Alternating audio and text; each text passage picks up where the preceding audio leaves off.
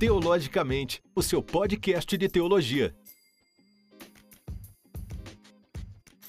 Olá pessoal, sejam todos bem-vindos. Eu sou o John e estamos iniciando mais um Teologicamente, o seu podcast de teologia. Oi pessoal, mais uma vez eu agradeço o convite do meu amigo John. É, eu espero que a gente tenha um bom bate-papo, uma boa conversa. Aqui quem fala é o professor Rafael Santos. É, e eu tenho boas expectativas para esses temas que a gente vai estar tratando aí ao longo dessa, desses podcasts, desses bate-papos. Então, continue com a gente, que Deus te abençoe. Tudo bem por aí? Tranquilo, John, graças a Deus, fluindo. Amém. E aí, o que, que a gente vai falar no episódio de hoje? Bem, hoje a gente vai estar tratando sobre aquele momento chamado de patrística, né? um pouquinho aí, um grande resumo, vamos dizer assim, que foi o período dos pais apostólicos, dos pais da igreja, as primeiras heresias que a igreja teve que enfrentar e como que esses teólogos aí que marcaram a história da cristandade lidaram com esses problemas e se eles ainda continuam aparecendo nos nossos dias. É, na verdade, a gente vai estar dando continuidade à nossa série de episódios, né? Esse aqui já vai ser o nosso quarto episódio, né, Rafael? Exatamente. Aí tratando dessa pegada da história da igreja de uma forma geral. Uhum. E nesse sentido, a gente pode dizer que esse foi um período da igreja, né? Esse período dos pais apostólicos, né? Foi um período ainda jovem, né, Rafael? É, porque o que, que acontece? A gente tem aí primeiro que separar, uh, definir os termos, né? A terminologia. Normalmente a gente fala de pais apostólicos ou pais da igreja, né? Ou patrísticos, de uma forma geral, todo uhum. aquele período que comporta é, o começo do século II, né? Oficialmente, após a morte do último apóstolo, que seria o apóstolo João, segundo aí Eusébio de Cesareia, ele teria falecido no começo do século II depois de Cristo, é, em Éfeso. Aí, oficialmente, a gente tem aquele período pós-apostólico que é chamado de período da patrística, né? que é o que se estenderia aí, segundo uma posição mais conservadora, do século II até o século VII, talvez século VIII. Eu, particularmente, eu paro com a patrística no século V, depois de Cristo, mas vamos aí usar a posição majoritária. Uhum. Mas esse período aí dos, esse período dos pais apostólicos, esse, os pais da igreja, é um período que ele começa no século I, então, e vai até que século? Primeiro não, segundo, porque século I seria o período apostólico. Uhum período dos pais apostólicos dos pais da igreja seriam os discípulos dos discípulos dos discípulos dos apóstolos. Então a gente pega do século II e vai até em meados do século VIII.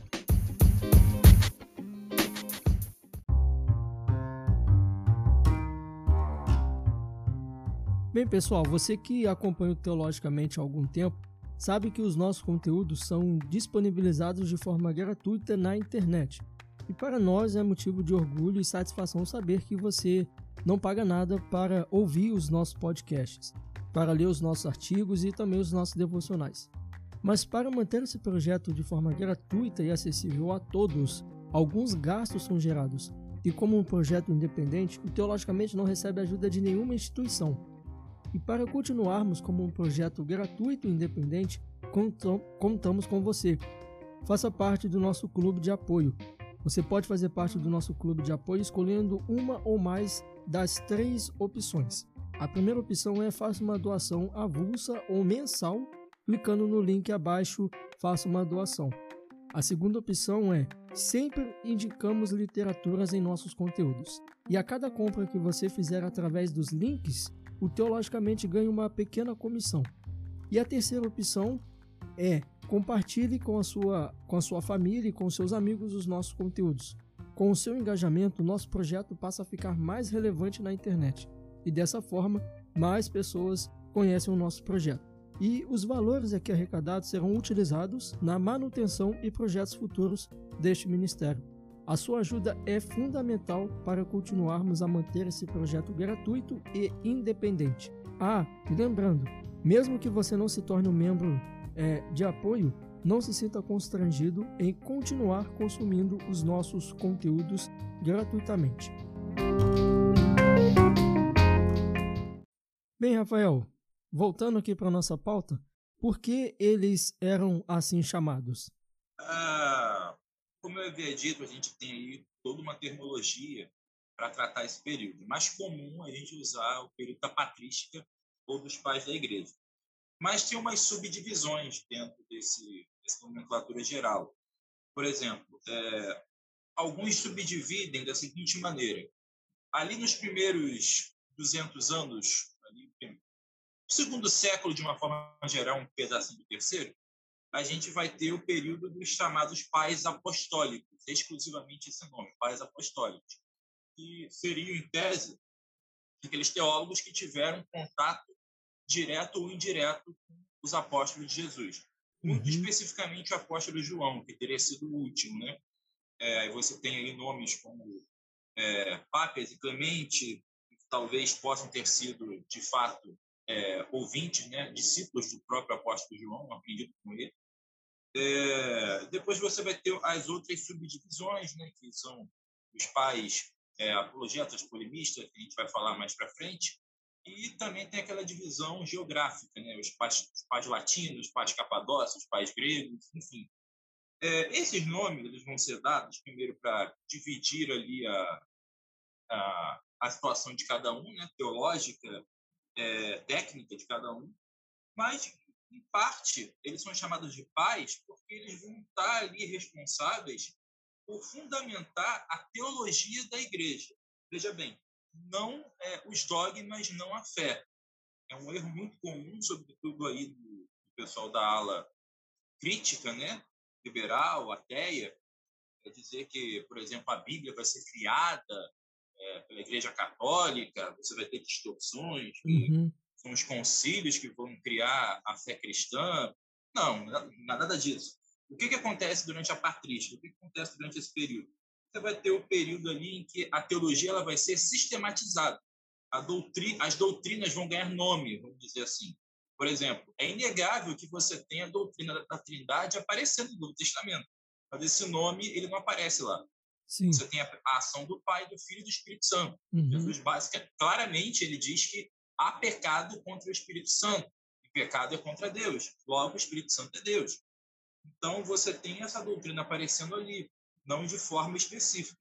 Então, o que, a patrística vai fazer? Vai usar é, algum, alguns métodos filosóficos e semânticos para dar nome a essas doutrinas. Então, você vai ter a doutrina da Trindade, a doutrina da dupla natureza de Jesus, a união hipostática, esse tipo de coisa que vai surgir ao longo do tempo. É a sistematização é, que vai ganhar foco aí durante esse momento.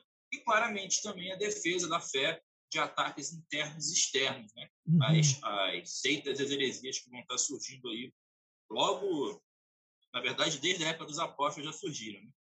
é, mas durante aí o segundo e terceiro século, especialmente, a gente vai ter um levante é, muito grande, né? De falsas doutrinas com as quais a igreja vai ter que lidar. É por isso que eles vão ser chamados de pais apostólicos ou pais da igreja, porque vão ser aqueles responsáveis pela fundamentação mais técnica, sistemática dessas doutrinas já presentes na Bíblia. É, às vezes, às vezes o pessoal faz um pouquinho de confusão também, né, com os pais é, apostólicos, pais da igreja, né? Às vezes faz um, faz um pouquinho de confusão. Mas é por isso que eu gosto de usar o termo patrística, de uma uhum. forma geral, já pega todo mundo. Sim. É, mas qual, qual é o trabalho, né? O, o trabalho deles é, em específico, né? O trabalho deles era manter a unidade da igreja. Se você ler algumas cartas deles, a gente pode observar isso também, né? Que eles tinham esse trabalho de manter a unidade da igreja, né? Mas em que sentido é, era esse trabalho de manter é, essa unidade? Era o sentido primordialmente doutrinário, né? você vai ter é, uma série de doutrinas que vão estar surgindo quase que ao mesmo tempo ou ao longo de um tempo determinado que podem causar divisões na igreja.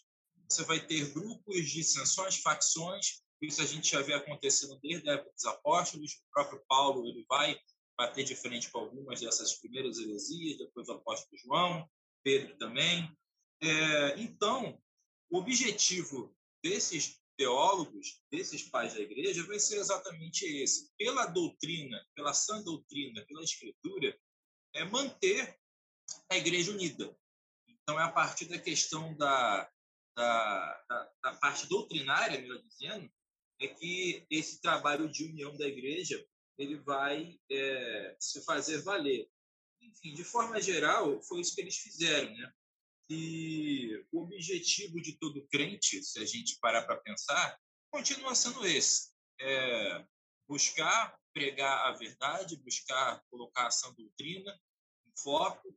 É o, é o da escritura da, da reforma protestante que tem que ser ali a nossa, a nossa comissão de frente, vamos dizer assim. Né? E o, o próprio apóstolo Pedro vai, vai dizer que é, nós temos que estar prontos para defender a razão da nossa esperança, né? anunciar Cristo, é, é, corrigir os falsos ensinos acerca de Cristo.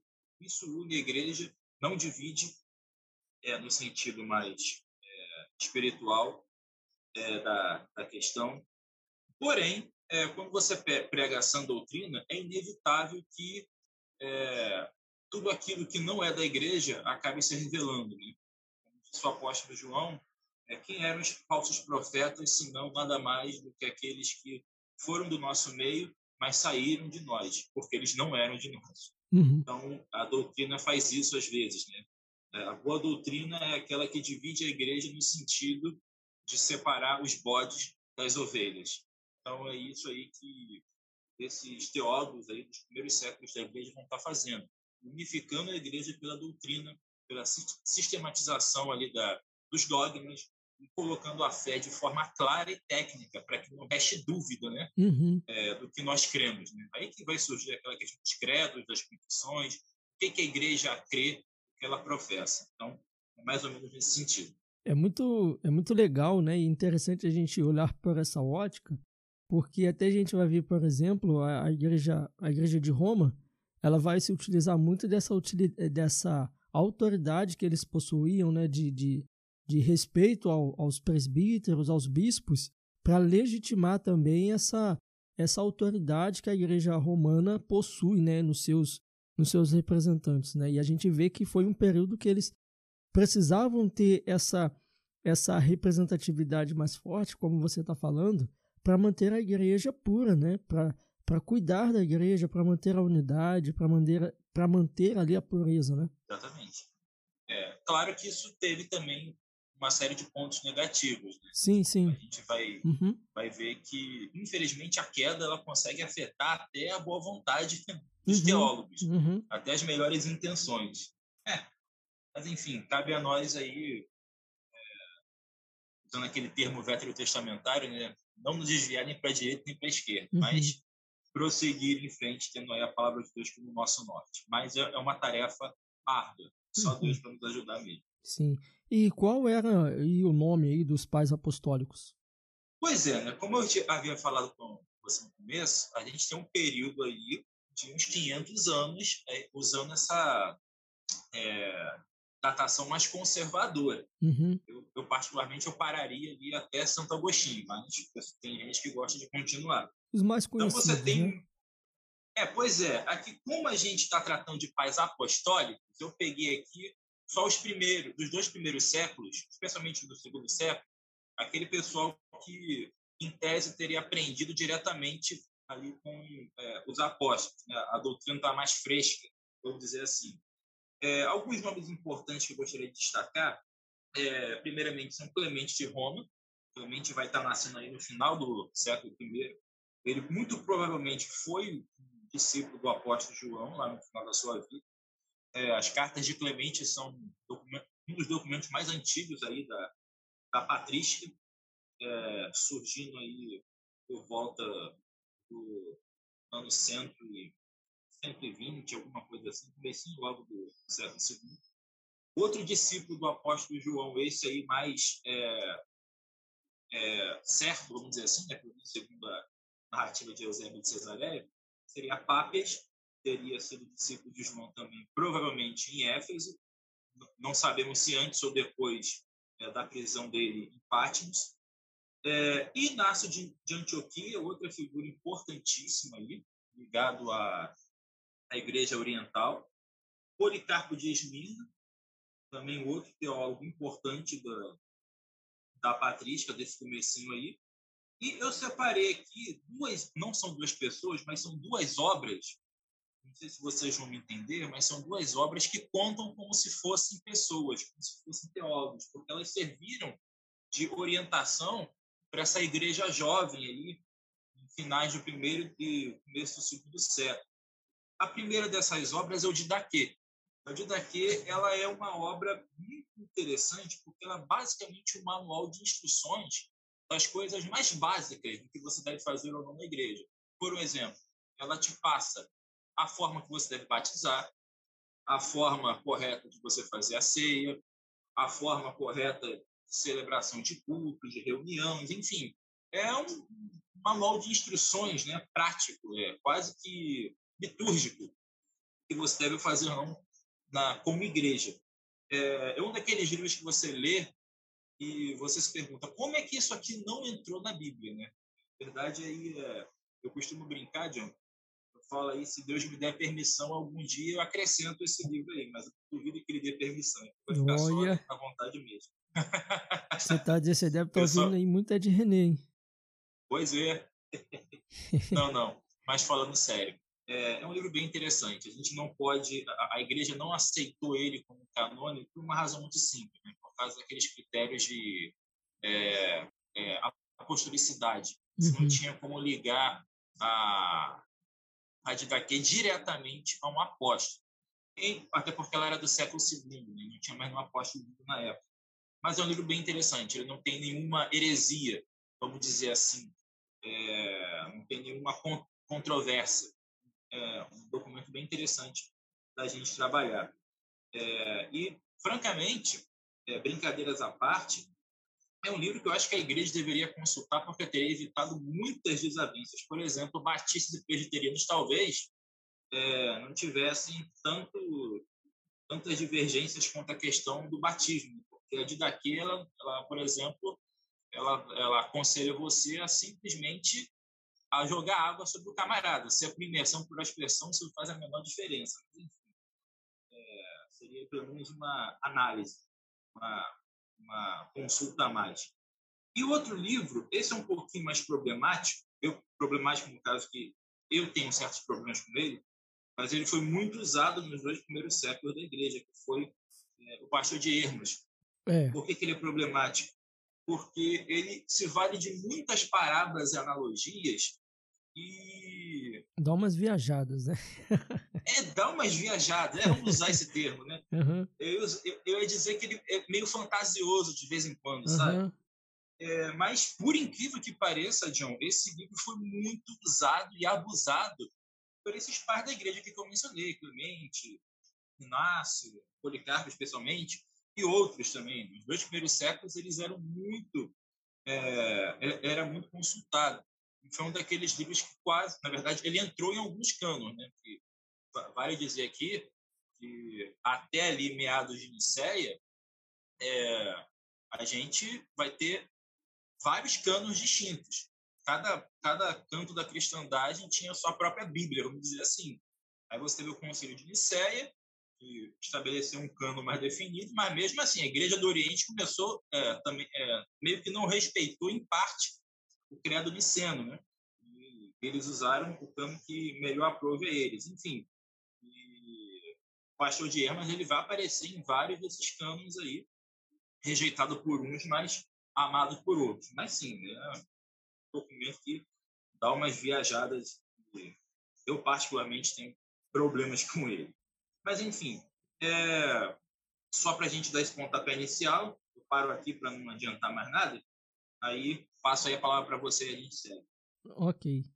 É, e dentro desses. É, só antes da gente, antes da gente continuar aqui, é, apesar desses documentos não, não terem entrado no cânon, eles são bastante relevantes, né? A gente pode, na leitura desses documentos, a gente pode ver como é que era é, o, o, o, contexto da época, né? O contexto espiritual, sim. o contexto sim, teológico sim. da época também é, é muito o contexto cultural da época também é muito certamente não, é, é aquela coisa, eu, eu, brinquei com a, Didaquê, que dá vontade de acrescentar na Bíblia, porque, porque esse, esses livros, é, eu estou evitando aqui o termo apócrifo, mas vou ter que usar inevitavelmente, esses livros apócrifos, deuterocanônicos, usado aí, é, a maioria deles, de fato, como você mencionou agora há pouco, dão umas viajadas. Tem umas coisas muito bizarras, sobretudo aqueles evangelhos que vão sendo produzidos ao longo do segundo e terceiro século. Mas tem outros aí, como a de Daquê, as cartas, é, por exemplo, de Clemente, as obras teológicas dos pais da igreja, são excelentes livros que a gente pode usar aí como consulta, né? Você usaria eles como se fosse um comentário bíblico que você tem hoje aí né, em mãos. Mas eu creio que vale a pena, assim, a gente estar tá olhando, sendo que nossa única norma de fé é a palavra de Deus. É, e vale a pena ler, né? Seria bom se todo, se todo crente separasse também um tempo para ler esses documentos, né? Que são, são interessantes eles. Sim, sim. São interessantes. Alguns nem são de... A de daqui, por exemplo, é gostosa de ler, né? Uhum. Não é uma, um tratado complexo, né? Não é a trindade de Agostinho. É, e igual é, eu confesso que quando eu fui ler é, de Hermas, né? Eu tinha, tinha hora que eu, eu li e voltava, li e voltava, porque eu, ué, eu, eu me perdi ali. o pastor de Hermas. Ah, tá.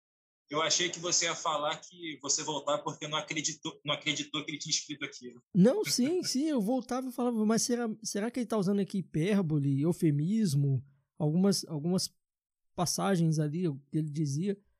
Falava, gente, será que é isso mesmo que ele está querendo dizer, né? Mas enfim, mas, é. são, mas são interessantes. Não, e outros apócrifos que a gente vê da, período, desse período aí, pós-apostólico, eles seguem a mesma linha. Uhum. Você tem aqueles evangelhos lá da infância de Jesus. Yeah. É, aquele, ele é lindo, lindo de tão bizarro que é. É uma uhum. coisa impressionante.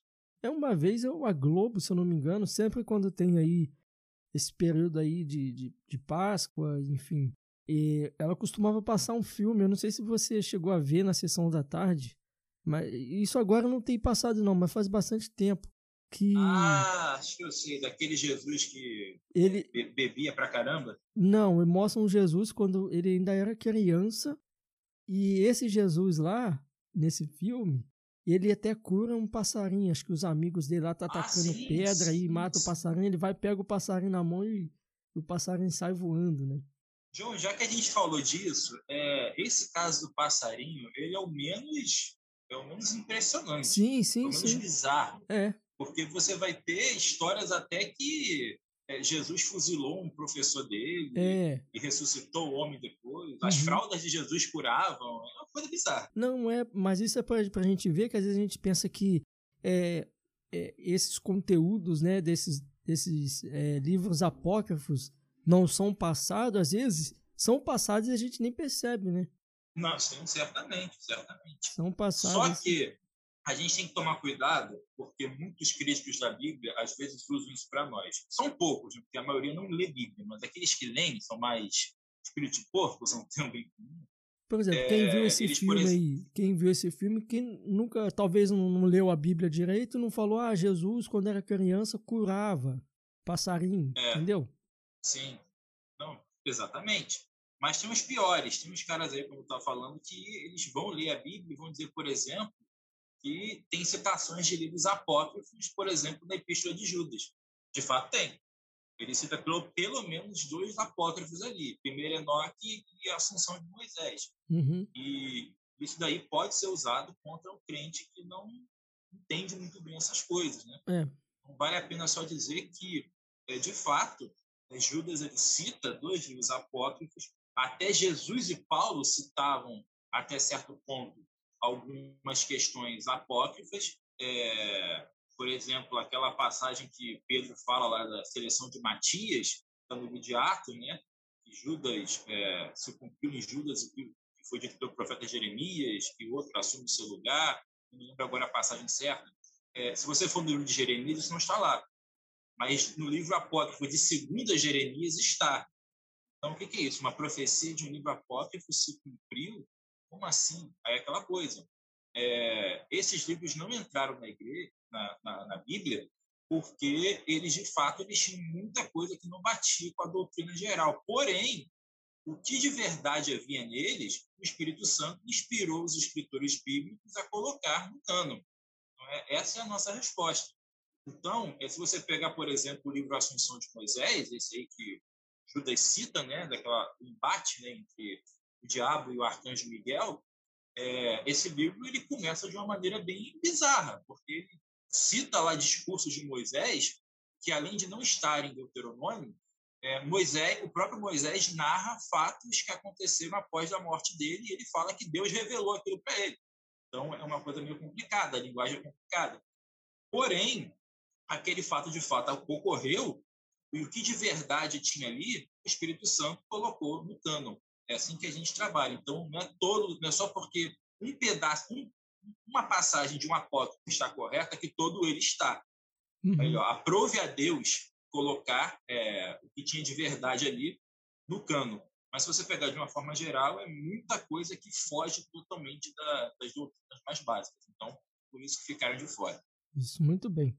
É, e dentro o, os pais apostólicos, né, nesses períodos superiores, uh, a gente pode encontrar também, né, Rafael, outros grupos. E quais eram eles? Eu já meio que dei uma passada por isso, né? Eu falei que a gente vai ter essas subdivisões. Uma delas é categorizar os pais da igreja entre apologistas e polemistas. Uhum. No meu entendimento, John, é, é meio complicado a gente dar esses nomes, porque todos eles, em certo, dependendo do momento, podiam ser apologistas ou polemistas. Só, só explicar esses termos. Os apologistas estavam mais ligados com aqueles que é, defendiam a fé de ataques é, externos, né? ataques que vinham de fora, de seitas, é, pagãos, enfim. E os polemistas seriam aqueles que defenderiam a igreja de ataques internos, né? e normalmente é, dissensões que surgiram dentro da igreja. Por exemplo, aí, o arianismo, né? a gente vai falar dele mais para frente, essa heresia. Mas, é, para a gente ser bem técnico aqui, vamos seguir a cartilha da, da maioria dos historiadores e separar quem era quem aqui. Os apologistas eram aqueles, como eu disse, que se dedicavam é, à defesa da fé, mais especificamente ali nos dois primeiros séculos da igreja, a gente vai ter os famosos pais apologistas, né? é, citando aqui alguns nomes, Justino Marte, esse particularmente eu tenho um certo apreço por ele, tem muitas, tem muitas doutrinas dele que batem em doutrinas bíblicas de fato, ele explica isso de uma forma bem interessante. É, Irineu de Lyon, famoso bispo de Lyon aí, porque um combatente do, do gnosticismo. E Orígenes, né? Orígenes é, é também outro que dispensa apresentações devido a ser o pai da, da, da interpretação alegórica. Né?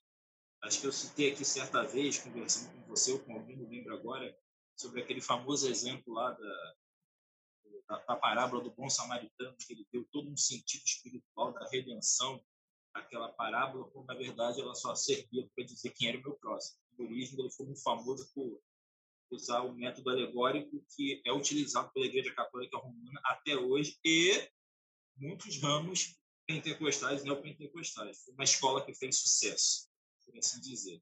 E o outro grupo, ele ficou mais conhecido por elaborar sistemas mais complexos para também defender a igreja. Por isso que eu digo que apologistas e polemistas, em tese, não são tão distintos assim.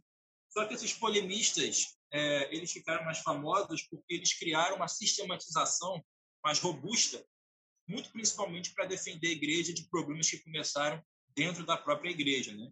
Essa vai ser a era dos concílios. Né? Você vai ter muitos concílios aí, é, especialmente a partir do século III, e quem vai estar no centro dessas grandes batalhas teológicas vão ser nomes como Atanásio, é, os pais capadócios aí, né, que eram Basílio de Cesareia, Gregório de Nazianzo e Gregório de Nissa, e o mais famoso deles, talvez, que dispensa apresentações, Agostinho de Pona ou Santo Agostinho, para os mais íntimos. São uhum. figuras aí que é, se destacam pela sua sistematização os pais capadócios, por exemplo, foram aqueles que mais batalharam pela questão da Trindade. Agostinho ficou famoso por aquele debate com Pelágio sobre a questão da graça, a soterologia, né, entrando em cena na história da igreja. Temática essa que vai voltar na época da Reforma. Né? A gente pode dizer que a teologia de Martinho Lutero, totalmente, toda ela é, era agostiniana, debatendo aí contra uma igreja católica romana que era semi-pelagiana ou totalmente pelas linhas, enfim, resgatando esse debate. Isso que eu disse logo no começo, é importante a gente conhecer isso, John, porque essas heresias, esses embates, eles vão e voltam ao longo da história da igreja, com outros nomes, mas voltam. Então, eu creio que seja importantíssimo a gente ter essa, essa visão do passado para que a gente consiga entender aí certas coisas que é, ainda estão no nosso dia. Não é aquela mesma coisa. Né? É, já dizia Políbio, é você entender o passado para você compreender o presente. Enfim, é, frase básica de historiador. Mas é, esses são os grupos aí que a gente pode estar identificando, os apologistas e os polemistas aí. Daria para subdividir mais esse tema, mas paro por aqui. Você citou Ireneu e Orígenes como apologistas? É, sim, sim, citei. Alguns vão defender que eles eram faziam parte dos polemistas. Pois é, mas eu, eu volto a dizer o, o, o que eu havia mencionado antes. Esses grupos é, têm, uma, têm essa, essa definição mais conservadora deles.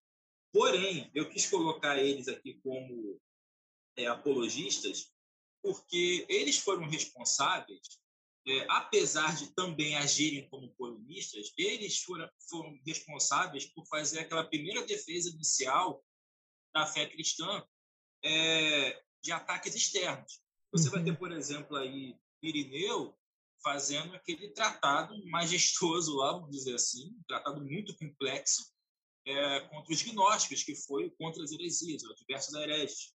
É, apesar disso também categorizar ele como um polemista, ele fez parte dos dois primeiros séculos da Igreja, é, já entrando no terceiro século já também, inclusive, mas é, o fato de eu ter o colocado como apologista foi porque ele se categoriza como alguém que defendeu a igreja de uma seita que não fazia parte da igreja.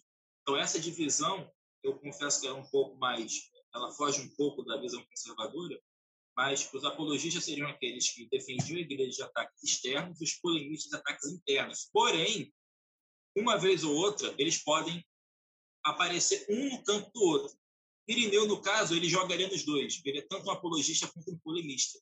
Por isso que eu falei no começo. Essas, essas nomenclaturas específicas, não se apegue muito a elas, porque pode variar. Todos eles, de uma forma geral, foram apologetas.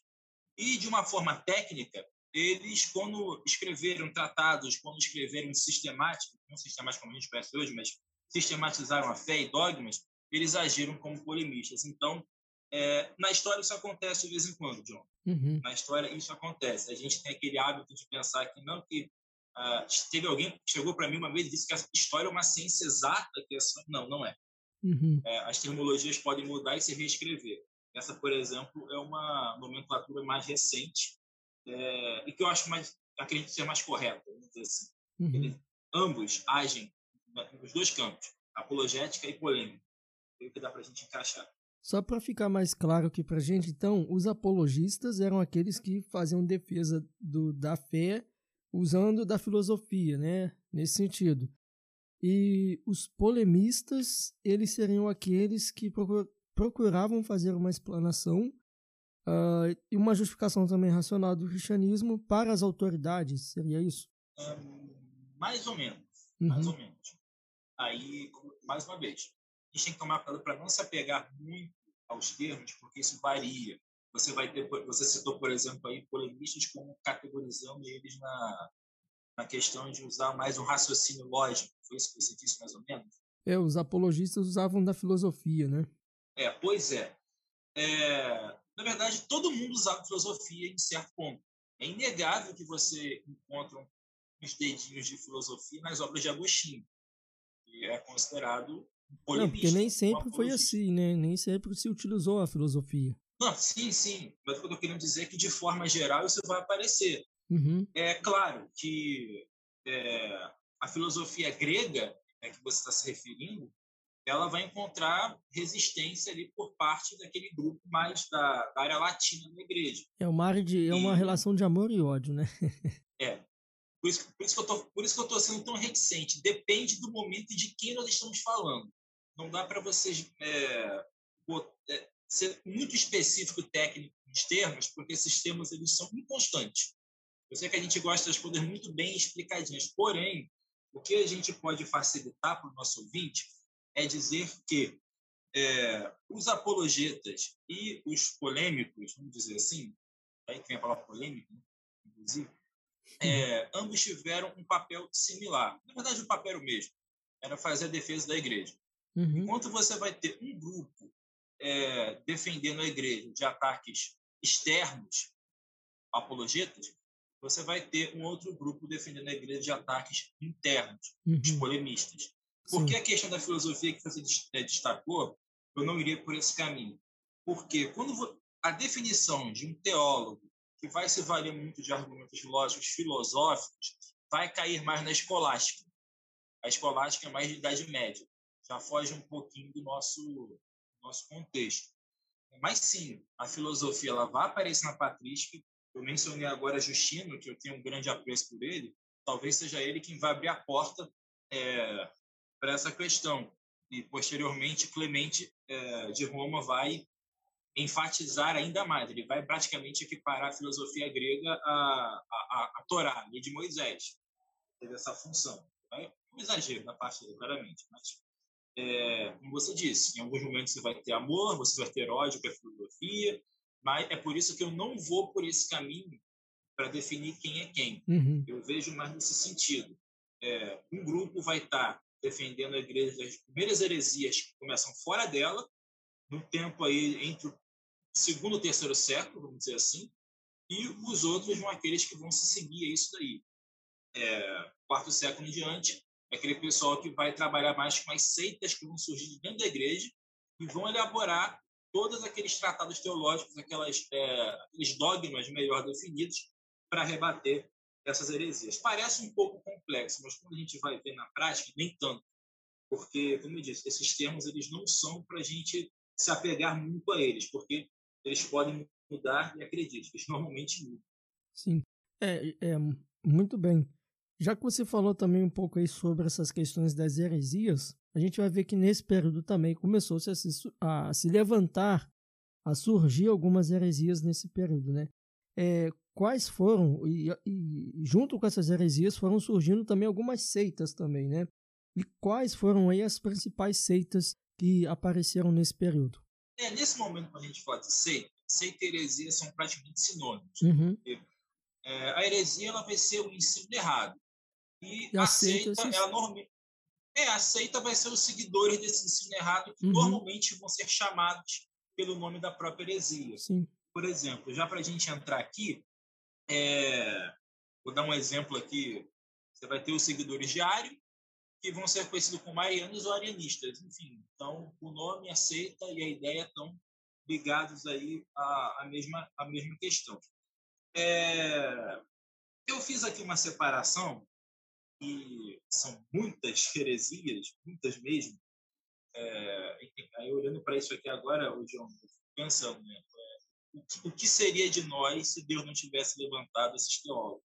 Uhum. O que seria de nós? A gente vê a, a, ação de Deus em cada momento aí na, na história da igreja, uma coisa maravilhosa. Não foram poucas as heresias que surgiram. Então, fiz uma separação aqui, primeiramente, das heresias que surgiram no período apostólico, né? porque os apóstolos ainda eram vivos e ativos. É, a primeira delas, acho que é a mais comum, é mais fácil de se lembrar, a heresia judaizante, né, que vai estar aparecendo, vai estar aparecendo ali é, desde a desde que o evangelho começou a ser pregado pelos gentios, né, aquela questão o que fazer com os gentios agora que eles fazem parte da igreja, eles devem se circuncidar, eles devem guardar a lei de Moisés, e a resolução do Conselho de Jerusalém, lá de Atos 15, vai ser não, eles não precisam guardar a lei de Moisés. Gentios são gentios. Então, a lei não salva. Então, eles não precisam guardar a lei de Moisés. No máximo, aí só fica a parte é, moral e ética. Mas, mesmo assim, você vai ter um grupo que vai ser conhecido como judaizante que vai estar ensinando nas igrejas, especificamente ali, no primeiro momento, na região da Galácia, é, um grupo que vai estar defendendo que é preciso guardar circuncisão, os dias, o sábado, as festas, enfim, uhum. toda a lei de Moisés. Cristo não é suficiente para a salvação. Sim. Isso ali vai causar uma revolta, né? O apóstolo Paulo vai ser quem vai é, bater de frente com essa heresia. Eu disse aqui revolta é no sentido bem, usando eufemismo, porque se você lembrar, John, certamente você lembra, é, quando começa a carta aos Gálatas, ele começa aí de uma forma bastante agressiva, né? Ó, Gálatas insensatos, enfim. Uhum. Ele ensinou vocês a fugirem, passarem tão rápido de um evangelho para o outro. Então, é, e a palavra insensatos ali, ela foi o tradutor foi muito gentil. E a palavra que Paulo usa no grego é, é equivalente a imbecil, idiota, desprovido de inteligência. Paulo pega muito pesado com as igrejas da Galácia. E quem também bate de frente com isso é o autor da Carta aos Hebreus. Alguns dizem que é, inclusive, o próprio Paulo. Eu já, eu já não creio nisso. Mas, enfim, seja quem for. É, Só abrindo um parênteses aqui, quem hum. você acha que, que escreveu a Carta aos Hebreus? Pô, tá torcendo para você me perguntar isso. Olha, eu tenho, eu tenho possibilidade, muitas possibilidades. Era alguém, eu sei que era alguém próximo de Paulo. Se não foi Paulo, era alguém próximo a ele. Que faz menção a Timóteo. Então pode, eu creio que ou foi Silas ou Barnabé, se não foi Paulo. Olha, eu acho que foi, eu, eu acho que foi Apolo. Ele já passou pela minha cabeça, mas como é, é eu não sei, o estilo ali lembra muito alguém que era próximo a Paulo, se não foi o próprio Paulo. Eu não sei, que a gente não conhece mais nada de Apolo, mas é, é só pelas referências que faz a ele, né, de que ele era um varão conhecia muito bem o Antigo, o Antigo Testamento e, e, eu fico. É, pode ser, pode ser. Eu também já pensei em Apolo. Eu não sei, eu não sei quem foi. Eu, eu acho que foi Lutero. Eu acho que foi Lutero ah? também que chegou a sugerir que foi Apolo, se eu não me engano. Ah, Lutero, né? Eu acho que foi Lutero. É, pois bem, é, não saberia dizer agora. Mas é uma possibilidade. Enfim, seja quem for, foi alguém que é, praticamente deu o veredito final sobre essa seita judaizante. Vocês não podem voltar de maneira alguma para o judaísmo. Isso daí é um absurdo. A apostasia é um pecado que não tem perdão, é o um pecado contra o Espírito Santo, enfim. Então, vocês já viram é, a glória de Deus, vocês viram Cristo que é superior à antiga aliança, superior a Moisés, superior aos anjos, enfim. Ele cria toda aquela argumentação e fala como é que vocês podem voltar para isso? É, é, é, é impossível, incompatível com a fé. Então, essa é a pá de cal em cima dessa heresia. Né? A gente vê que ela não desapareceu. Hoje, no meio evangélico, a gente vai ter aí uma galera resgatando vários elementos judaicos, né? várias, várias pessoas, e guardando a lei, guardando não necessariamente a lei de Moisés do Antigo Testamento, mas criando aquela cartilha de regras é, legalistas, né? Que é, eu já peguei gente pregando aí, ô John, é, Basicamente é isso, salvação pelas obras em pleno, em pleno século XXI. Uhum. É, igreja evangélica do século XXI. Uhum. Só vai para o céu se você obedecer a Deus. Minha pergunta é: quem consegue obedecer a Deus totalmente todo dia? Me apresente esse sujeito que eu não conheço, não conheço ninguém. Enfim, é, então essa primeira heresia aí, ela não desapareceu, ela ficou é, incubada né, durante alguns séculos, mas ela voltou com força total no século XX e XXI. A outra heresia é um pouquinho mais complicada. É, há quem chame ela de gnosticismo, eu não chamo, que é a heresia de Colossos, aquela que também o apóstolo Paulo enfrenta quando ele trata na carta aos Colossenses. Basicamente, ela vai ser uma mescla de elementos judaicos, legalismo e até o esoterismo vindo aí da religião do paganismo grego, greco-romano. A gente não sabe exatamente como ela se constituiu, mas havia uma mescla de práticas ali o apóstolo Paulo fala ali especificamente no capítulo 3 da carta aos Colossenses. Creio eu que isso daí é, foi contido em tempo oportuno. Porém, há alguns aqui que enxergam é, já as raízes do que vai ser o gnosticismo do século II. Eu, eu no máximo, chamaria de um proto-gnosticismo, não tem problema. É, mas foi uma das heresias que também deu trabalho a Paulo especialmente porque ela era bem quimérica, ela misturava muitas coisas ao mesmo tempo. Uma seita bastante perigosa que o apóstolo Paulo teve que lidar. É, outra, essa é mencionada por duas vezes no Apocalipse, é a seita dos Nicolaitas ou Nicolaísmo. Né? É, eles também são complicados, porque nós não temos muita informação sobre eles. As duas menções são, primeiro, na carta à igreja de Éfeso, em que Jesus fala que ele abominava as obras de Polaitas, a igreja de Éfeso também, por isso expulsou eles, colocou eles à prova e expulsou. E depois, na carta à igreja de Pérgamo, onde havia ali uma, onde João ali faz uma associação entre o nicolaísmo e o que ele chama de doutrina de Balaão, que alguns teólogos aí imaginam ser uma permissividade com práticas pagãs e imoralidade sexual, fazendo referência ali a, ao Antigo Testamento, quando Balaão, aquele profeta lá que foi contratado para amaldiçoar Israel, ele depois ensina o rei de Moab, Balac, a como derrotar o povo, né? fazer com que ele se prostituísse, cultuasse outros deuses, para que o próprio Deus de Israel destruísse o seu povo pelo pecado. Enfim, então essa seria a doutrina de Balaão que é associada ao nicolaísmo, ou seja, é, adoração de outros deuses, paganismo e tolerância com imoralidade sexual, que mais ou menos se encaixa ali com o contexto das sete igrejas, até pela geografia. E ali a última heresia do, que eu separei aqui do período apostólico seria o docetismo ou um proto-docetismo. Deixa eu explicar o termo. Docetismo aí vem da palavra docetes, ou docetes, que é aparência, imagem. É, essa heresia ela vai defender que Jesus só tinha uma aparência de homem, ou seja, ela nega a humanidade de Jesus. O verbo não se fez carne, o verbo parecia ser de carne. Então, é, isso vai ser combatido provavelmente pelo apóstolo João lá na primeira carta dele. Ele fala uma coisa interessante. No capítulo 4 de 1 João, verso 2, ele fala: Nisso vocês reconhecem o Espírito de Deus. Todo espírito que confessa que Jesus Cristo veio em carne é de Deus. Em controvérsia, todo aquele que nega que Cristo veio em carne, esse não é de Deus, esse é o espírito do anticristo. Ou seja, o falso profeta, aquele que se coloca contra Cristo. Então, a questão ali na, em 1 João é uma heresia que está surgindo, o docetismo ele vai ganhar mais força e forma no século II, mas já no primeiro século a gente vê uma negação da humanidade de Jesus. Na verdade, é, Jesus ele vai ser o foco né, de boa parte das heresias que a gente vai ver já já. É, você quer, quer, comentar alguma coisa ou posso seguir? Não, pode seguir. É, enfim, só para a gente aí fechar essa parte aí da, das heresias da, do período apostólico. Entrando agora na era patrística, eu também fiz subdivisões aqui para facilitar o entendimento do pessoal. É, na era patrística, que é esse momento que a gente vai ver aí, século II até meados do século VII, VIII, a gente vai ter muitas heresias para observar. É, eu separei aqui em alguns grupos. O primeiro grupo são as heresias que mexem com a escritura, né? com a doutrina da Bíblia, né? que mexe com o ensino da palavra de Deus.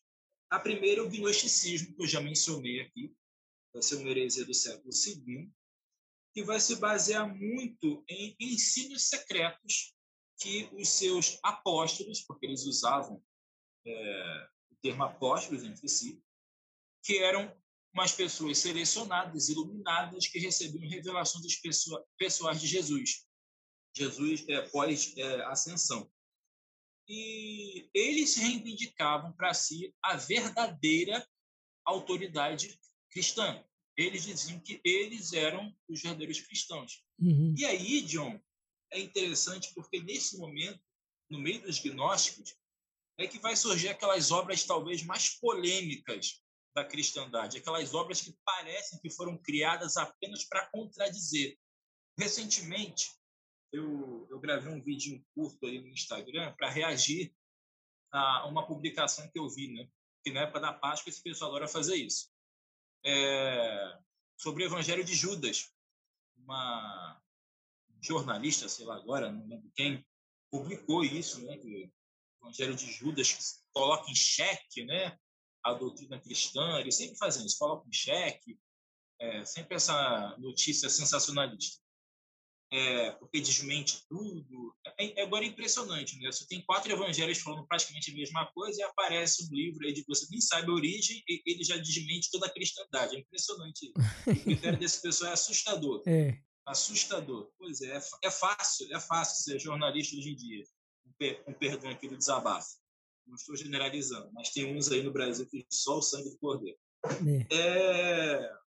Então, vai ser nesse momento, nesse meio dos gnósticos, que vai surgir até aqueles evangelhos da infância que a gente comentou. Porque seria o plano perfeito. Você está querendo reivindicar que você tem a verdadeira autoridade, que você é o verdadeiro cristão. Sim. Que melhor forma de você fazer isso do que você começar a trazer várias histórias que ninguém nunca ouviu falar e só você sabe? Uhum. Você percebe ali na, nos evangelhos canônicos uma ausência da infância de Jesus, por exemplo. A gente já citou aqui. Então, o que você vai fazer? Você cria vários novos evangelhos que aparecem ali Jesus criança, é, ressuscitando passarinho, as fraldas dele curando. Enfim, é, você não tem nada ali da, da vida social de Jesus, os evangelhos. Você só tem Jesus, o mestre, né? Então, o que, que você faz? Você escreve um evangelho que coloca Jesus como marido de Maria Madalena. É, e o pouco que fala e... é aquele período do templo, né? Sim, é. Só, só, só Lucas que fala isso. Uhum. Jesus tem 12 anos, né? Isso. Provavelmente, provavelmente no seu bar mitzvah, provavelmente. A única... E já com propósito, única... né? Para mostrar ali, né? Exatamente. Cada, cada trecho dos evangelhos tinha um propósito específico. Sim. E quando você vai para esses evangelhos gnósticos, você vai ver que o propósito específico deles é o quê? É simplesmente apresentar coisas de que ninguém nunca ouviu falar para tentar conferir legitimidade a esse, a esse pessoal. Então, é, quando aparece aí, ah, surgiu o evangelho de Judas, o evangelho de Maria Madalena, de Filipe, o Apocalipse de não sei quem, isso desmentiu toda a cristandade. Rapaz, é, esse, esse, pessoal, e pior que muitos são historiadores, esse pessoal, eles, eles deneguem a própria é, profissão deles. Não se faz história assim. Não se faz é, história, arqueologia é, dessa forma sensacionalista, tabloide dos anos 90. Isso, isso é absurdo. Você tem que analisar documento. É curioso que eles não, eles não têm o mesmo senso crítico, por exemplo, com o Evangelho de Tomé, que é considerado a Bíblia dos gnósticos, eles não têm a, o mesmo criticismo que eles têm com os outros livros canônicos. Impressionante isso. Você percebe que é uma coisa puramente espiritual, de um irracional. Eles buscam negar totalmente a Bíblia, mas quando aparece um livro que vai contra o que diz a Bíblia, eles dão uma cobertura de certeza. Não, isso aqui é verdade. Sim. Uhum. Isso aqui tem que ser a verdade. Né? Depende que seja. Se a Bíblia estiver certa, esse pessoal está roubado. Mas é uma questão de sobrevivência para eles. Enfim, então é uma tendenciosidade absurda que a gente vê. E, é, eu já falei isso com você, eu estou aí numa jornada de estudar arqueologia por conta própria, e eu vou descobrindo um bocado de coisa, a gente vendo aí coisas que são que a arqueologia e a história acabam confirmando na, na Bíblia. Aí quando você vai ver esse pessoal, eles simplesmente, é, igual criança, tapam os ouvidos e começam a cantar lá, lá, lá, lá, lá. Eles não querem ouvir. É. Eles sabem que a gente conseguiu comprovar uma coisa que eles iam negando sem provas. Mesma coisa, você vai debater com um cara, um evolucionista, sobre design inteligente, dependendo de quem for, tu come o cara vivo, porque não tem base científica, de fato, para a evolução do Darwin. Porém, hum. é inegável você... É, é inegável que o universo foi criado. A ciência pode provar isso, não pode provar o Deus da Bíblia, mas pode provar que foi criado por alguém, certamente. Enfim, não surgiu nada do nada nada não cria nada. Mas voltando aqui para os gnósticos, é mais ou menos nesse contexto aí que surge é, os nossos primeiros é, apologetas, né, vamos dizer assim, nossos apologetas, dentre eles Irineu de Leão, por isso que eu quis colocar ele como pai apologeta, mais uma vez ratificando, porque ele vai, de fato, bater de frente, vai fazer uma defesa sucinta ali e firme da fé. Eu, fico, eu recomendo aqui a leitura do Contra as Heresias dele. É um livro bem interessante. Uma leitura um pouco mais pesada, admito. Mas para você que está mais acostumado aí a, a, às leituras, você que é universitário especialmente, vale a pena você ler se você se interessa. Porque o gnosticismo era uma heresia que tinha tudo para destruir a igreja. Até porque ela tinha essa, essa pegada de novidade. As pessoas adoram novidade. Porém, como eu disse, a gente vê a mão de Deus nessas horas. A gente vê como Deus permitiu que a palavra dele sobrevivesse é, ao longo da história. Na verdade, John, se você parar para pensar, a história da Bíblia é fascinante. A Bíblia como livro, né? ela foi o livro mais perseguido da história.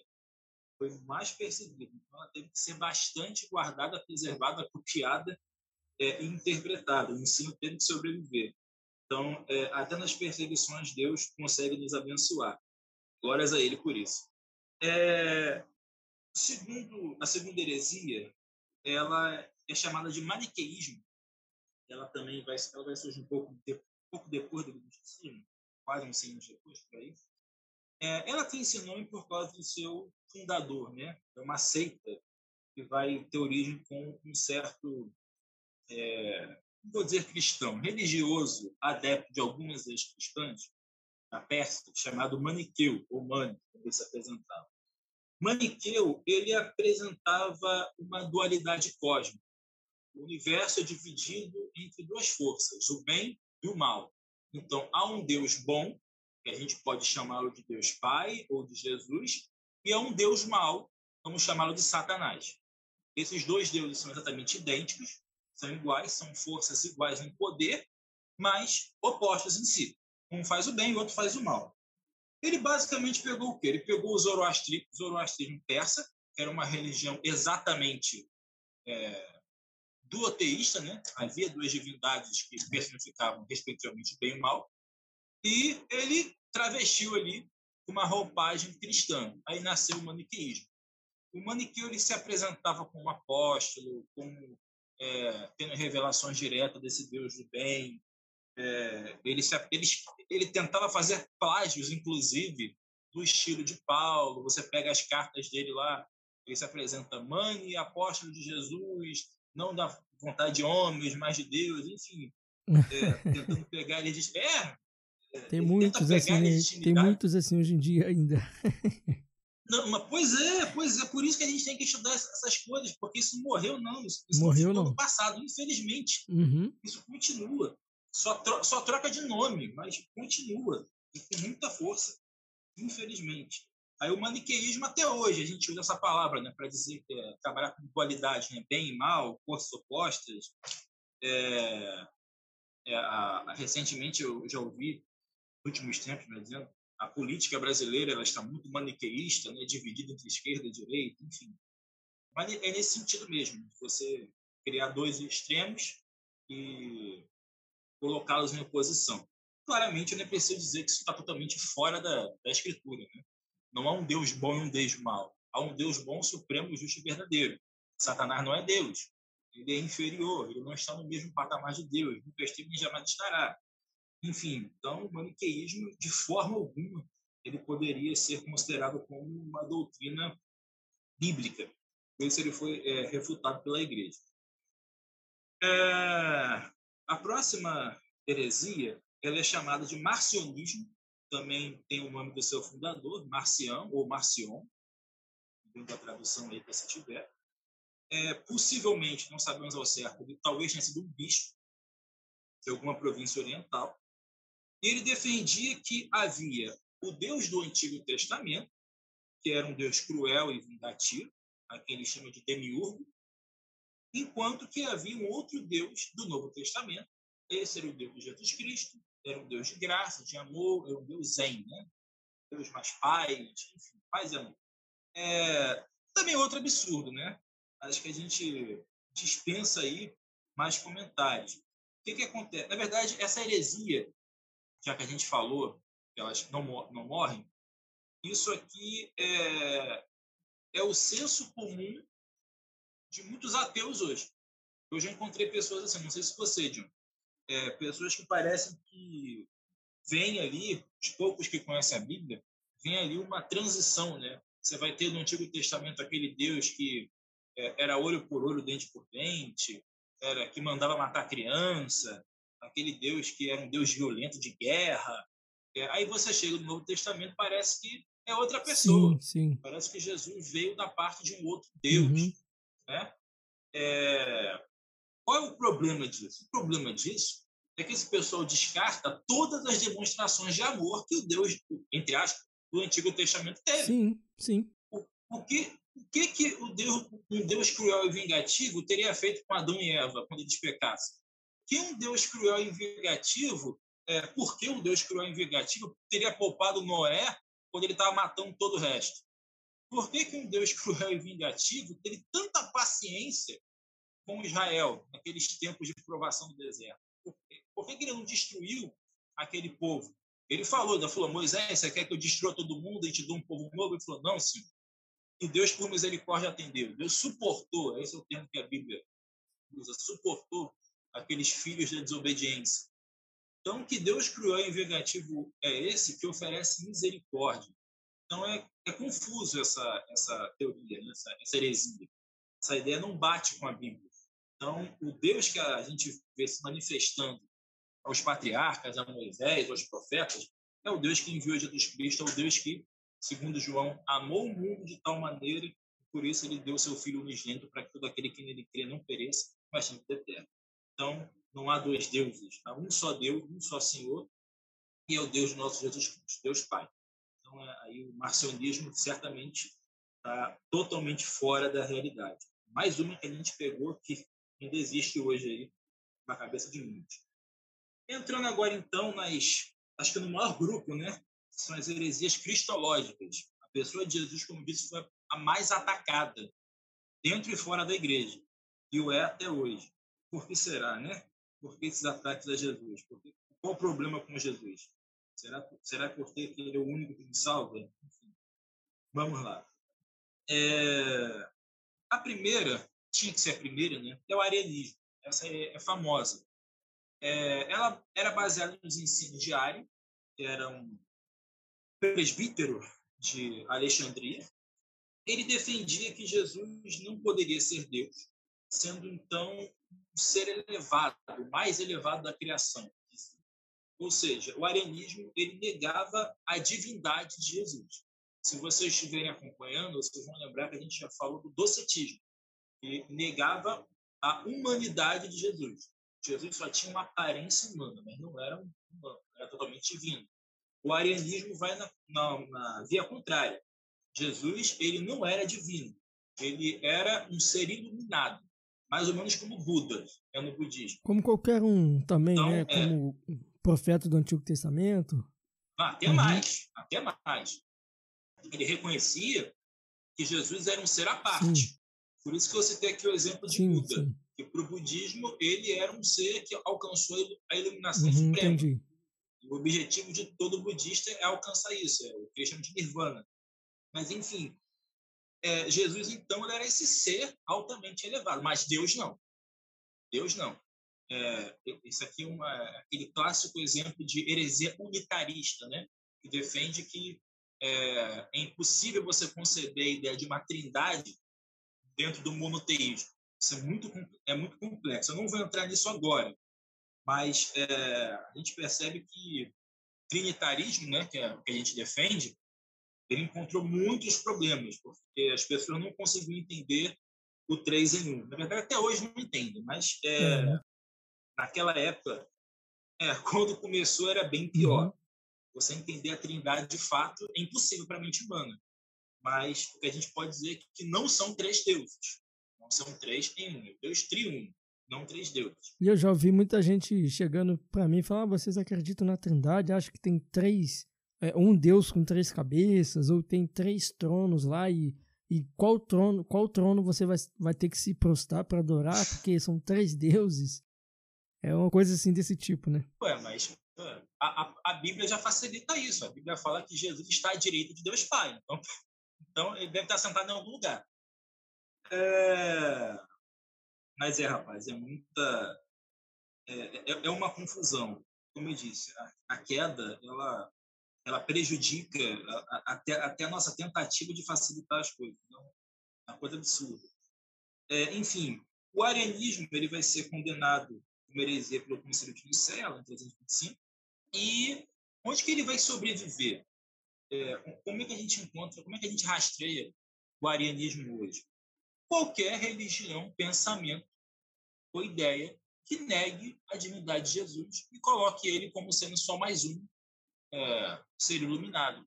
Há traços de arianismo no espiritismo kardecista, há traços de arianismo no mormonismo e há traços de arianismo até no uhum. Islã. Eles consideram Jesus como um grande profeta, não tanto quanto Maomé, mas é, ainda assim um grande profeta.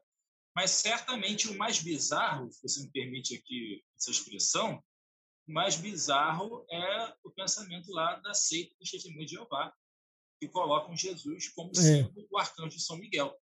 E é um ser criado em alta hierarquia celestial, mas não é Deus. É o arianismo sobrevivendo aí é, até os dias de hoje. Eu acho que eles dizem até que lá em Gênesis, quando Deus disse façamos o homem à nossa imagem, eles falam que era, que era esse anjo, né, que estava lá com Deus, é. né? Que Deus estava falando com o anjo, ó, e eu acho que essa, eles explicam é, isso, né? Exatamente. Vai, vai nessa linha de raciocínio. Mesma, mesma coisa lá na Torre de Babel. Desçamos e confundamos, aquela coisa toda. É, aí é só para a gente enfatizar essa ideia de que essas heresias elas não morrem com facilidade, elas só mudam a roupagem, mas continuam aí. E como eu disse, a Isso. pessoa de Jesus é a mais atacada, sempre foi. Sempre foi. Só muda a embalagem, né? É, conteúdo mesmo. Conteúdo mesmo. Só troca, só troca a fragrância. Eles têm que mascarar, ser mais cheirosinha, mais atraente. Uhum. Mas os efeitos do veneno são mesmo. Isso, é, isso outra heresia bastante. É, essa é um pouquinho mais complicada, mas vamos tentar explicar. O apolinarismo, né?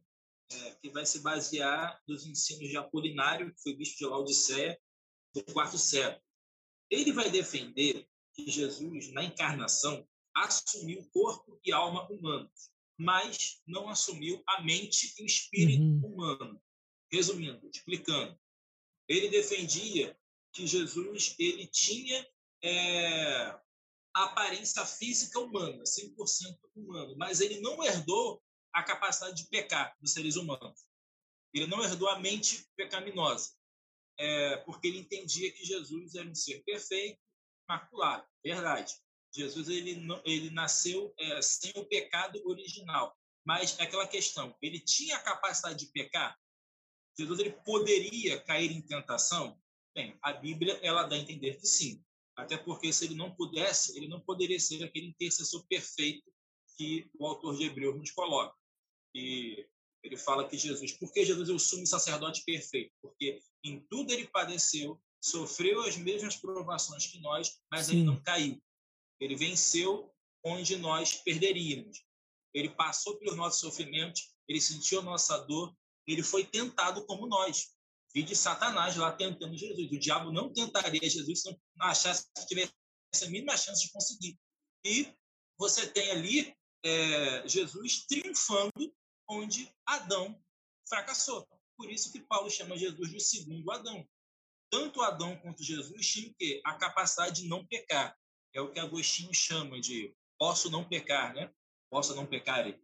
É, eles tinham ali o poder de dizer não ao pecado, coisa que nós não temos, no sentido de que nós vamos pecar ao longo da nossa vida. Jesus não. Jesus ele poderia escolher simplesmente não pecar jamais, e Adão também. Só que Adão escolheu pecar, e aí passou o pecado para a raça humana. Jesus escolheu não pecar, e com isso ele concede a vida eterna a todo aquele que nele crê. Então, essa é a diferença. Com Jesus, sim, ele assumiu a mente humana também. E, combatendo isso, vai se levantar é, Gregório de Nissa, né, um dos pais capadócios, ele vai dizer o seguinte, o que não foi assumido pelo verbo, não foi por ele redimido, dizendo que para que Jesus pudesse redimir toda a humanidade em todos os seus sentidos, ele teria que assumir toda a humanidade completamente ele teria que ser 100% divino e 100% Sim. humano. Ele teria que é, assumir todas as nossas faculdades físicas, espirituais e mentais, para que tudo isso pudesse ser livre do poder da queda, tudo isso pudesse ser redimido. Então, o que o verbo não assumiu, ele não justificou, mas o que ele assumiu, isso sim ele justificou. Esse é o pensamento é, de Gregório de Nissa. Se a gente parar para abordar teologicamente, é verdade. Jesus ele foi totalmente humano, um humano perfeito e também totalmente divino, Deus perfeito. É... Eu te pergunto, deu para deu entender, John? Por você eu tiro se o pessoal vai entender ou não. É meio complicadinho, mas deu para facilitar? Não, foi bom essa, essas divisões que você fez, porque aí mostra que, é, apesar de dessas seitas e heresias, né, cada um ela enfatizava algo um pouco diferente da outra, não era, Sim. não era tudo a mesma coisa. E como você deixou bem claro também, é, ainda acontece hoje, né? Só que como uma nova embalagem, né?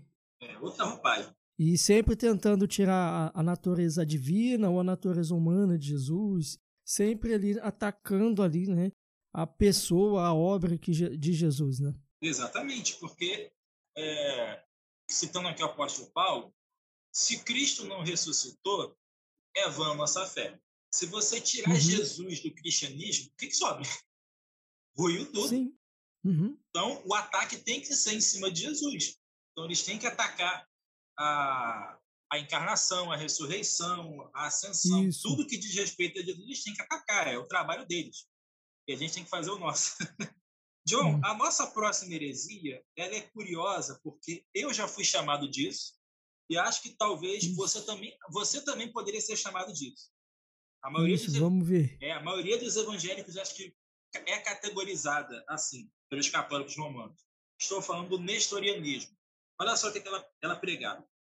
É, ela foi defendida por Nestório, né, bispo de Constantinopla, é, do quinto século. E ele defendia que as duas naturezas de Cristo estavam separadas. Ou seja, uhum. quem sofreu na cruz foi somente Jesus homem, Deus homem. Uhum. Então, nesse primeiro ponto, ele dizia: Jesus tinha as duas naturezas. Mas quando ele estava lá gritando sofrendo, sendo humilhado, não era Deus que estava ali. Era somente o homem Jesus. Ele separou isso. Mas não para por aí.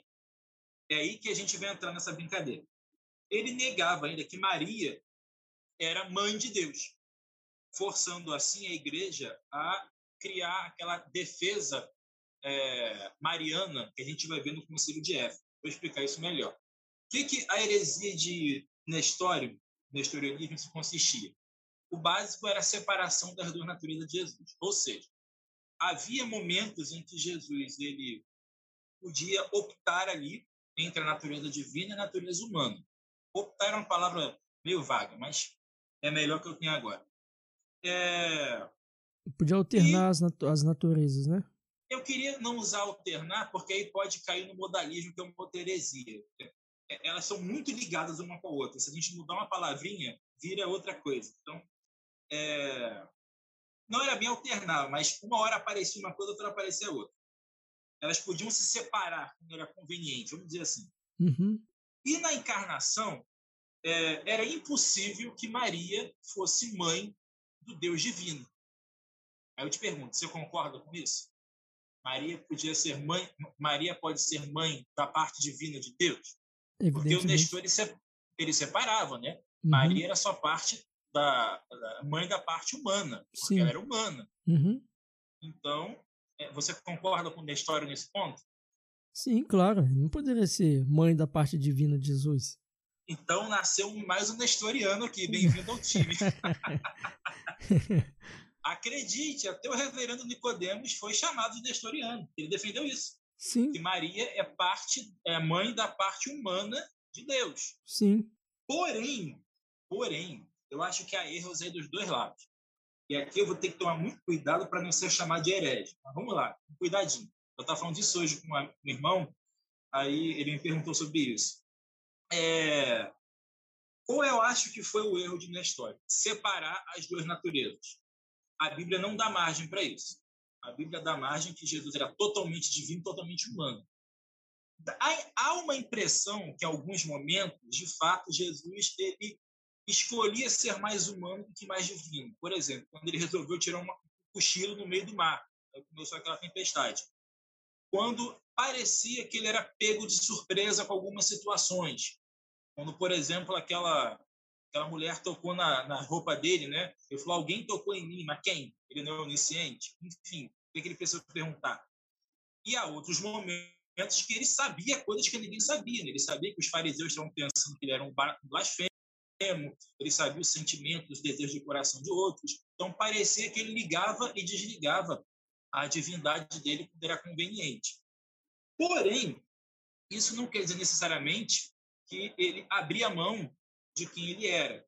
Isso só quer dizer que ele tinha duas naturezas que coexistiam praticamente ao mesmo tempo. A nossa percepção é que é o problema disso. É, como a igreja vai reagir a isso? Eles vão dizer que, que eu acabei de falar, que as duas naturezas de Jesus sempre estiveram juntas. Aí eles vão se valer da encarnação para isso, é o concílio de Éfeso. É, eles vão dizer que, como Jesus ele encarnou em Maria, ele encarnou com as duas naturezas. Logo, quando Jesus foi concebido pelo Espírito Santo, ali havia Deus homem e Deus é, Deus divino, a natureza divina e a natureza humana em Cristo.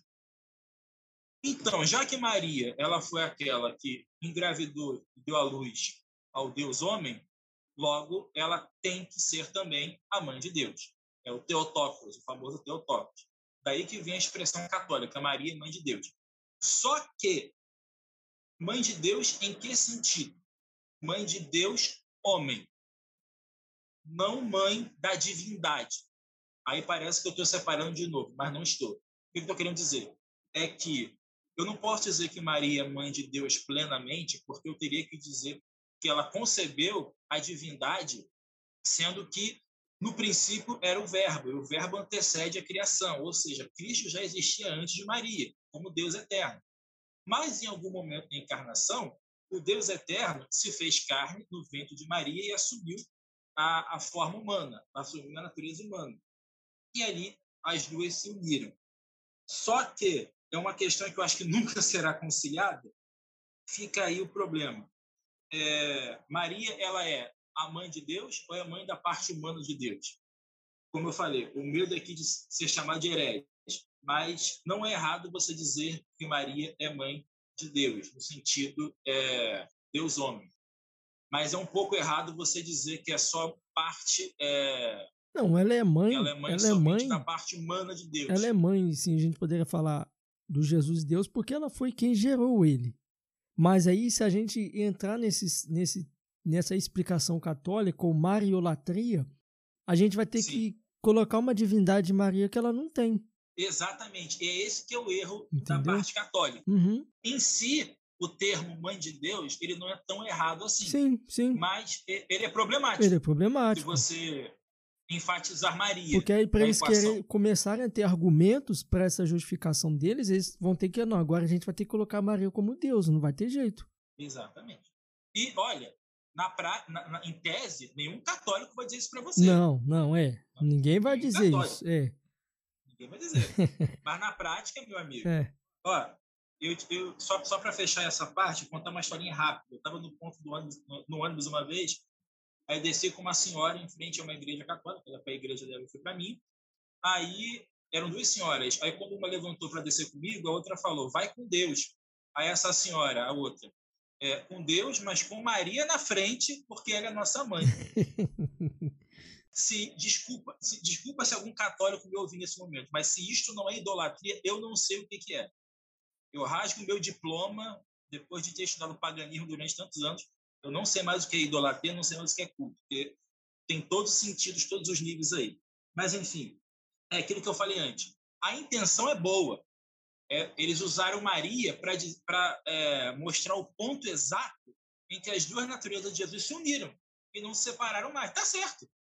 O problema é que o termo não ajudou, mãe de Deus, apesar de não ser totalmente errado, e a forma como ele foi levado, especialmente durante a Idade Média, após lá, a, você vai ter danças cotas, por exemplo, falando da concepção imaculada de Maria. Isso. Aí já elevou outro patamar. É. Enfim, é, criou um outro problema, né? Se Maria era imaculada, a mãe dela também teria que ser imaculada e a avó dela também. Você criou uma raça de mulheres perfeitas. É. Enfim, sem pecado. Então é um absurdo um o outro. Então você é, tentou criar um problema, melhor, tentou dar uma solução ao problema, mas você criou um pior. Enfim, então é por isso que eu falei que os católicos nos chamam disso, né? É, somos nestorianos, porque a gente aparentemente vê ali uma quebra da natureza de Jesus. A gente vê ali uma impossibilidade dele ser totalmente divino, totalmente humano. Mas não é isso. A gente simplesmente faz ali uma separação é, da Maria como quem ela realmente foi e a Maria que foi criada né, pelo catolicismo romano. Mas isso aí já é outra questão. Tanto que. A gente deu essa volta aí. Foi? Tanto que ela morreu e ainda está tá, ainda tá esperando o julgamento, né? É, apesar de que eu já conversei com católicos que eles falam que ela nunca morreu. Pois é. Ela foi assunta ao céu. É isso que eu tô falando. Foi arrebatada. É isso que a gente está é. falando. Para poder colocar Maria nessa, nessa posição de mãe de Deus, né, é, mais enfatizando Maria do que Jesus, né? Eles vão ter que começar a, a colocar, fazer esses malabarismos teológicos, né, para poder explicar isso. Porque não tem de onde ele tirar isso. De onde que eles vão tirar essas explicações? E aí começa a vir toda essa. De onde eles vão tirar, é... a gente vai falar sobre a parte medieval na no próximo episódio. Eu te, eu, te, eu te falo de onde eles vão tirar isso. De muitos lugares, os mais inusitados possíveis. Tudo a seu tempo. Sim, até mesmo de alguns, é... se eu não me engano, até, é, até mesmo eles vão tentar tirar de alguns livros apócrifos para poder. Não, antes fosse só os apócrifos. Estou falando aqui de, de viagem mesmo. Uhum.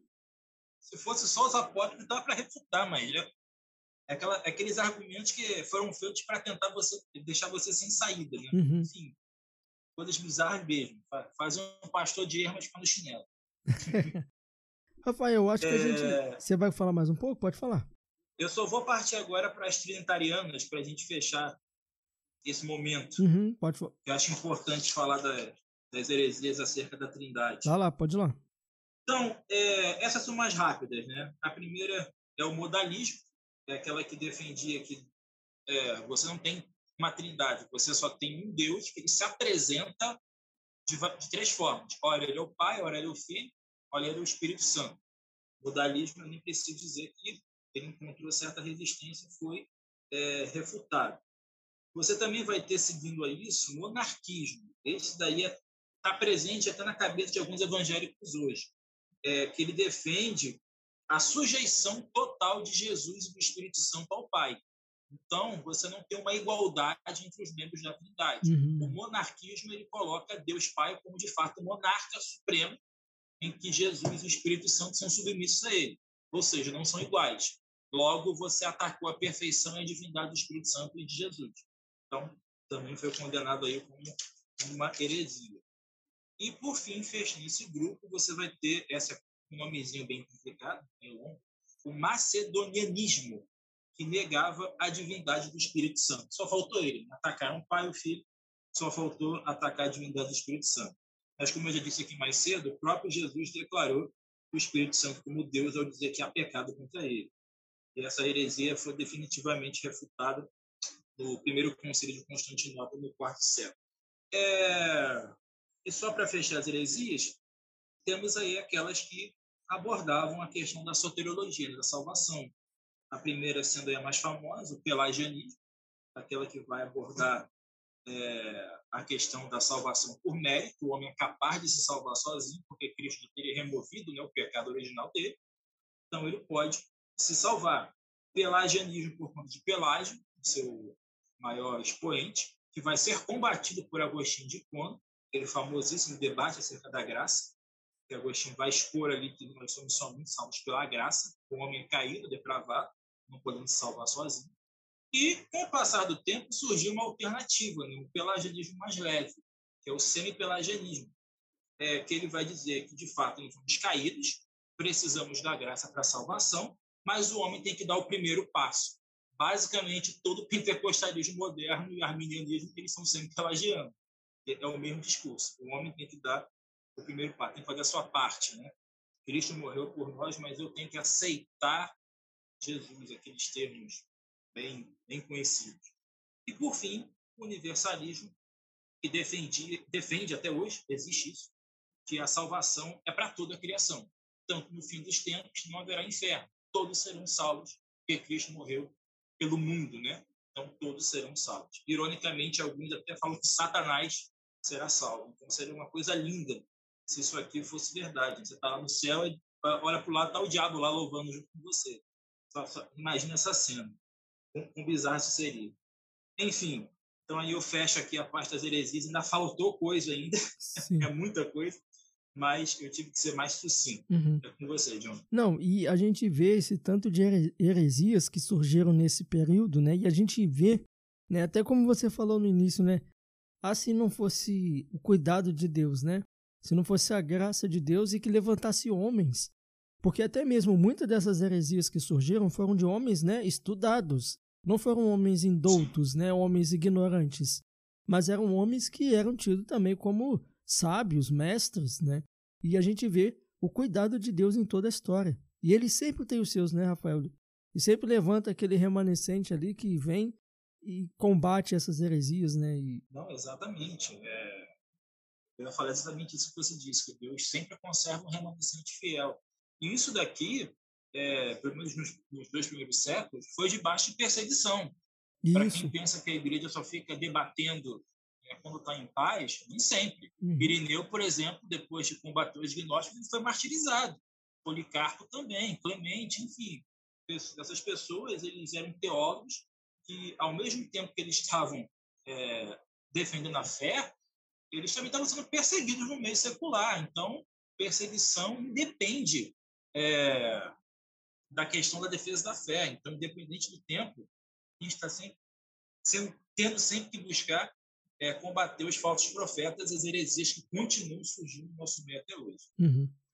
Bem, essa parte aqui, essa última pergunta, a gente já falou um pouquinho, né? Quando a gente falou ali dentro os, é, os pais apostólicos, se eu não me engano, a gente falou.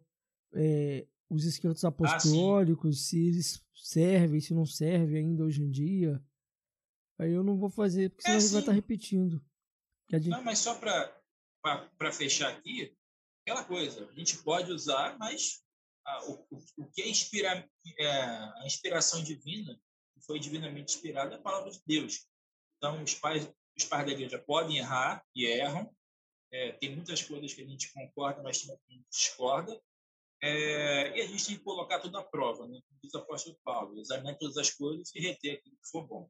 Muito bem.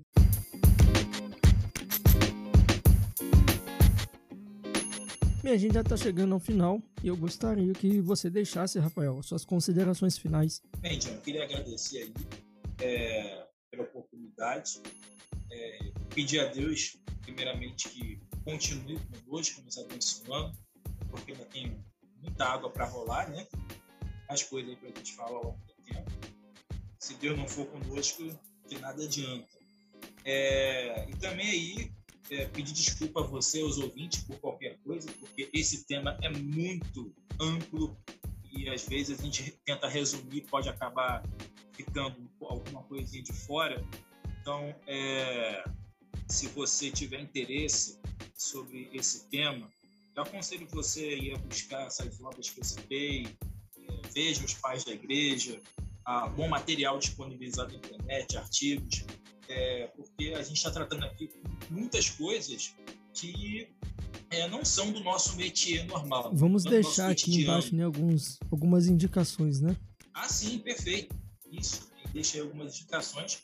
Eu já deixo de cara aqui agora, se você puder, é, existe toda uma coleção da Patrística disponível lá no. disponível não, para comprar no site da, da Paulus. Né? Eu estou fazendo a minha coleção. Ah, eu, eu, comecei a minha também. tardiamente, mas comecei. É. E ah, são livros bem.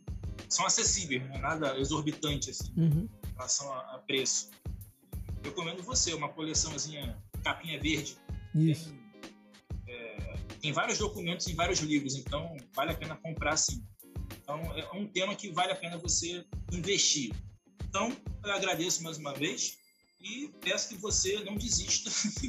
Se achou aí as temáticas complexas, não desista, porque vale muito a pena, como a gente veio falando a noite toda, o dia todo, o tempo todo, que essas heresias, esses debates, eles sempre vão estar voltando e a gente, como cristão, tem que estar apto aí a identificar isso, cortar o mal pela raiz antes que ele se espalhe. Isso aí. Rafael, obrigado pela sua participação aqui mais uma vez no Teologicamente. Ah, agradeço. Amém. Eu quero agradecer também a participação de todos vocês. Obrigado por ouvir e escutar esse episódio até o final. E olha, e a gente vai voltar aí na próxima, no próximo episódio. E vamos estar seguindo aí nessa série, nessa série de episódios sobre a história da igreja, tá bom? Então, que o Senhor nos abençoe e faça resplandecer o seu rosto sobre, no, sobre nós e nos abençoe. Até a próxima. Teologicamente, o seu podcast de teologia.